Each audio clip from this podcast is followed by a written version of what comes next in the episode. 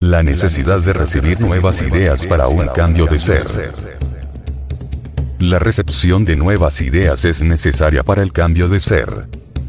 Solo puedo pensar de una manera nueva mediante nuevas ideas, y debo pensar verdaderamente por mí mismo desde esas nuevas ideas para poder cambiar mi mente.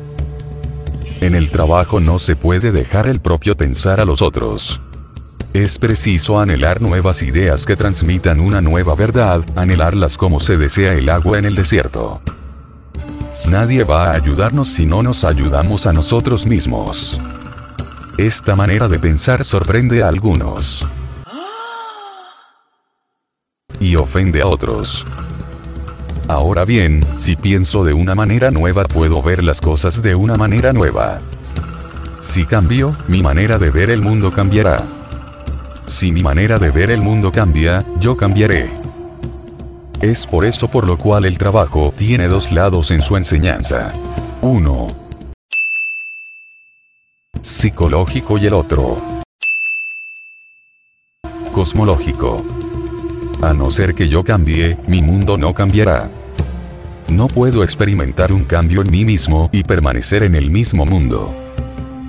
Si empiezo a tener un nuevo sentimiento de mí mismo, comenzaré a sí mismo a tener un nuevo sentimiento del mundo, y yo y el mundo cambiarán al mismo tiempo. Mi nuevo sentimiento del mundo me dará a su vez un nuevo sentimiento de mí mismo. Los dos sentimientos se ayudarán mutuamente para crecer, puesto que el mundo es como yo lo siento, y mi sentimiento del mundo soy yo mismo. Si siento que en mí hay algo más elevado que yo mismo, sentiré que tras el mundo hay algo más elevado que él. Pero todo ello y muchas otras cosas que escapan a la expresión, solo empiezan a manifestarse con la recepción de nuevas ideas y con el pensar según ellas por uno mismo. Si no podemos transformar lo literal en lo psicológico, si no podemos transformar el sentido de la letra en el sentido del espíritu, y nos han dicho en algún lugar que la letra mata. Entonces no podremos darnos el primer choque consciente. Y a no ser que el primer choque consciente sea dado el ser humano sigue siendo mecánico tal cual se presenta en el mundo de los sentidos, o sea, todo para él es como aparenta ser. Ese ser humano pragmático no tarda en cristalizar.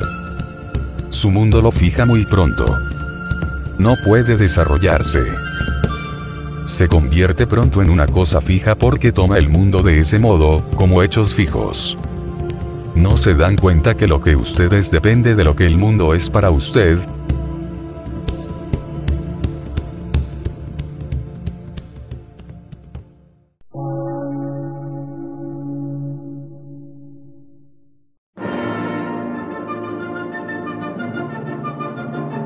Emisora, gnóstica, transmundial. Por una nueva civilización y una nueva cultura, sobre la faz de la Tierra.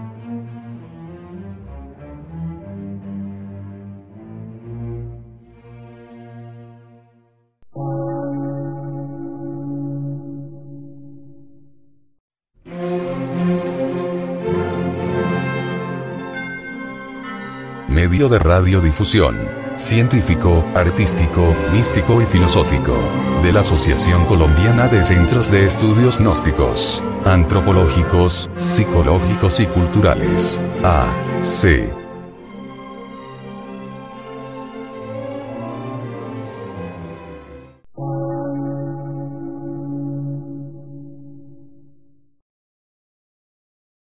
Lectura en movimiento. Difusión sin fronteras.